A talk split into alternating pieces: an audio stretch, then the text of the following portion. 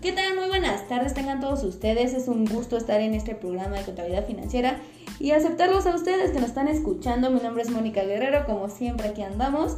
Y es un placer y un gusto tener a esta invitada, que es la licenciada Betty Contreras, que es la encargada y representante de la Administración del Estado de México. Muy buenas tardes, licenciada, ¿cómo está? Muy buenas tardes, Moni me encuentro muy bien y muchísimas gracias a ti, principalmente por tu invitación y a todos tus seguidores. No, pues muchísimas gracias por tomarse un espacio de su agenda tan apretada que tiene, por estar unos minutitos aquí con nosotros y mis seguidores para resolvernos unas dudas, ¿no? Pero principalmente quiero que usted me explique de qué va a tratar el día de hoy. Mira, hoy trataremos el tema de modificaciones presupuestales. Esto con la, con la finalidad de que todos conozcan un poco más sobre este tema. Muy bien, y qué bueno que lo toma licenciada porque sí, exactamente mis seguidores me bombardearon de dudas, la verdad. Estuvieron ahí de que, oye, ¿qué es esto? ¿Qué es aquello? Todo, ¿no? Y pues realmente todas las dudas no las vamos a poder contestar el día de hoy, pero quiero más o menos centrarme al tema y por ello, inicialmente quiero que sepan que es importante que las modificaciones presupuestales se refieren a cualquier cambio que sufra un presupuesto aprobado. ¿Es correcto, licenciada? Sí, este, Moni. Eh, ya sea en su calendarización o en cumplimiento para alcanzar las metas y objetivos, en traspasos del aumento o disminución del mismo. Muy bien, muy bien. Bueno, pues una de las, de las duditas muy grandes de nuestros seguidores es cuál es el fundamento legal que para realizar estas modificaciones presupuestarias. Mira, las modificaciones a las estructuras funcionales pueden ser programática, administrativa y económica, a los candelarios de presupuesto y a las ampliaciones y reducciones al presupuesto de egresos o a los flujos de efectivo correspondientes, siempre que permitan un mejor cumplimiento a los objetivos de los programas a cargo de los ejecutores del gasto. Estos se encuentran señalados en el artículo 2 de la Ley de Presupuesto y Responsabilidad Hacendaria. Ah, muy bien, muy bien. ¿Y en qué consisten estas modificaciones presupuestales, licenciada? Mira, las adecuaciones o modificaciones presupuestales se realizan siempre y cuando permitan un mejor cumplimiento de los objetivos de los programas a cargo de las dependencias y entidades y comprendan las modificaciones a las estructuras, como bien antes ya lo mencioné, puede ser administrativa, funcional y programática, económica y geográfica. Ah, muy bien. ¿Y qué las causa? Mira, las principales causas a estas modificaciones pueden ser subestimaciones o sobreestimaciones de los créditos asignados originalmente en la ley de presupuestos y en la distribución general.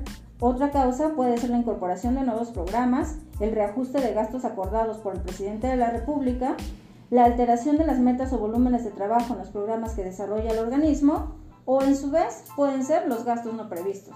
Ah, muy bien, y si, bueno, digamos, ¿no? Que uno de mis seguidores, sea del gobierno o esté investigando estas cosas, ¿qué documentos debe de tener como soporte? O sea, que lo avalen, que digan, ah, este es mi documento, aquí está.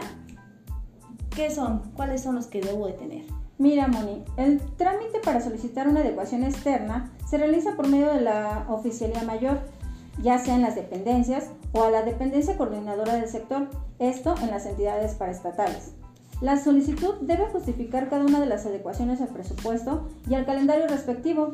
Tratándose de ingresos excedentes, se requiere previamente el dictamen de la Secretaría de Hacienda y Crédito Público, que avala los recursos obtenidos. En rubros de endeudamiento y servicios personales, se requiere también la autorización previa de la Secretaría de Hacienda y Crédito Público, con la especificación de que las entidades paraestatales también requieren el dictamen organizacional de la función pública en los temas servicios personales. En cualquier caso, la Secretaría de Hacienda y Crédito Público, para complementar este trámite, siempre requiere la autorización.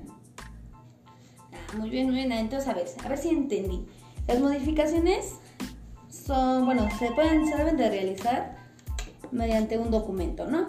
Y esto es para que implica unos movimientos en cuestión ley entre las diferentes oficinas o áreas de administración, ¿es correcto? Sí, es correcto. Muy bien, bueno. Para concluir, podemos decir que las modificaciones presupuestarias son variaciones a los fondos máximos de las autoridades que están disponibles para gastar y que pueden ser causadas como consecuencia de incorporación de nuevos programas, estos gastos que no estaban previstos, reajustes de gastos que estaban previstos por el presidente, entre otros. Ok, y estas modificaciones presupuestarias son respaldadas por algo, algo les dice, ah, mira, en esto, aquello, están los datos o así. Ah, sí, a estas modificaciones presupuestarias le respaldan diferentes leyes y reglamentos. Sin duda, la principal finalidad de la modificación es cumplir siempre los objetivos de los programas a cargo de las dependencias, entidades o municipios. Muy bien, muy bien. Bueno, pues muchísimas gracias, licenciada, por su aportación, ya que nos permitió tanto a mis seguidores como a mí aclarar muchísimas dudas. No, gracias a ti, este Moni, y a toda nuestra audiencia. Muy bien, pues muchas gracias, licenciada, y a toda nuestra audiencia los invitamos a que nos sigan escuchando en este subprograma de contabilidad financiera. Esto fue todo por el día de hoy. Mi nombre es Mónica Guerrero y los esperamos el día de mañana. Muchas gracias.